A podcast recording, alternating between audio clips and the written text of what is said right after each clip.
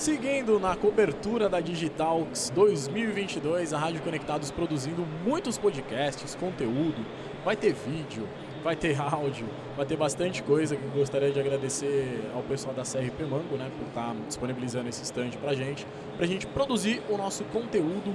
E agora eu tô aqui com o Rodrigo Rio, né, ele que é um representante do Santander. Rodrigão, tudo bem? Beleza? Já queria começar perguntando para você qual foi a proposta que você quis passar na sua palestra uh, agora há pouco. Oi, Gustavo, tudo bem? Prazer estar aqui com vocês. É, eu acho que o mais importante aqui da, da, proposta dessa palestra que a gente fez hoje aqui foi trazer um pouquinho do mindset digital. É, acho que as empresas têm que começar de dentro para fora. E é acordar para que esse consumidor mudou, que os formatos mudaram e a gente precisa se adaptar a esse novo formato. E também mostrar um pouquinho por que, que as indústrias hoje transformou a indústria em varejo. Né? Não, não, na intenção de, de cobrir o varejo, né? de substituir o varejo, mas sim de você ter o conhecimento dos consumidores na ponta. Então isso traz um, um legado muito grande para a indústria para desenvolver produto, para poder cada vez mais estar preparado para esse novo consumidor. Legal, bacana. Bom, dentro dessa organização toda, é, como é que vocês veem a diferença hoje, como você disse, né, do varejo e do marketing digital. Como é, como é que você acha que, que, que dá para integrar tudo isso? Que a, a, venda física, né, ela continua sendo importante, mas a, a venda digital ela ela está cada vez mais crescendo, crescendo, crescendo, crescendo. Você acha que isso é uma, uma coisa que já não tem mais concorrência? Ou você acha que essas duas partes elas podem se conversar ainda? Eu costumo dizer, até para responder essa pergunta, que o e-commerce morreu, né? Então a gente fala commerce.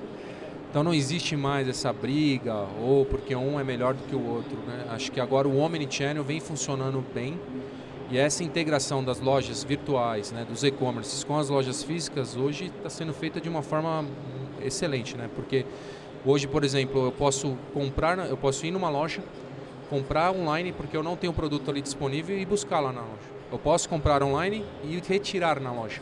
Então essa integração que demorou um pouco para acontecer no Brasil, hoje ela acontece. E aí a gente hoje não fala mais de e-commerce, né? Toda vez que a gente vai montar uma estratégia e, e, você tem a possibilidade de ter os pontos físicos para atender o cliente, a gente fala do commerce. Então a gente tem que ter essa visão 360. Trazendo o exemplo do banco, o banco a gente tem tanto a captura digital, onde o cliente se autosserve, e eu tenho as redes, que são as agências. Então a gente hoje já trabalha num modelo muito integrado, que as pessoas que se autosservem também têm o apoio da rede para que o cliente possa tirar qualquer dúvida com, a, com o seu gerente na agência, enfim, eles têm toda essa visão 360 dos touch points que esse consumidor hoje consome dentro do banco. Bom, a respeito até desses clientes é, um pouco mais antigos e tudo mais, uh, queria saber se o banco ou vocês conversam com eles sobre a integração digital, porque a gente sabe né, que, que alguns tem muita resistência a isso tudo e tal. Então, qual é a estratégia que vocês usam para tentar mudar isso, para eles enxergarem que esse tipo de e-commerce, né, como você disse, também é vantajoso?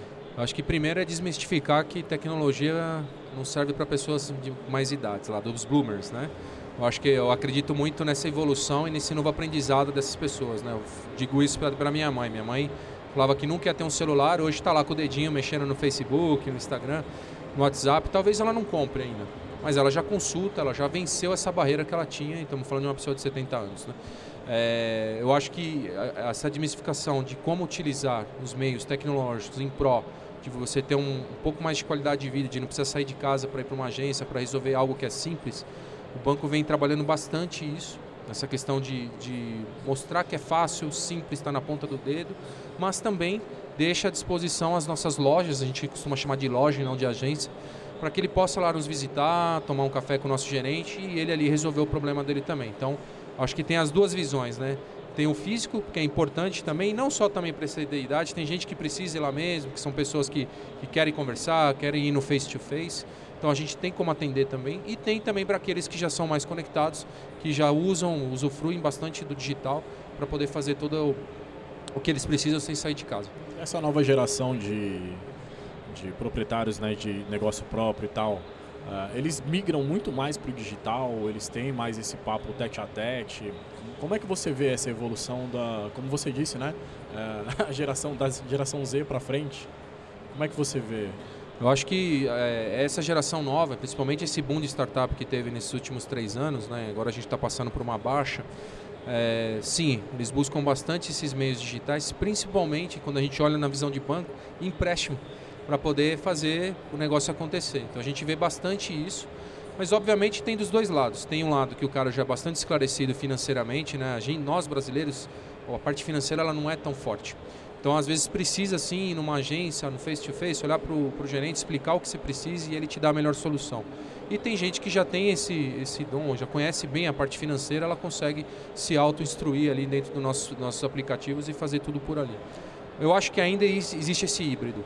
Né? Não dá para substituir um ou outro. Tem os mais conectados os mais esclarecidos que já vão sozinho e tem aqueles que, por mais que sejam conectados, que não tem problema com tecnologia, mas precisam ter mais esclarecimento. Então a gente está lá à disposição também para poder tirar essas dúvidas. Talvez seja uma coisa que vai durar por bastante tempo ainda, né? Tanto essa parte digital quanto físico.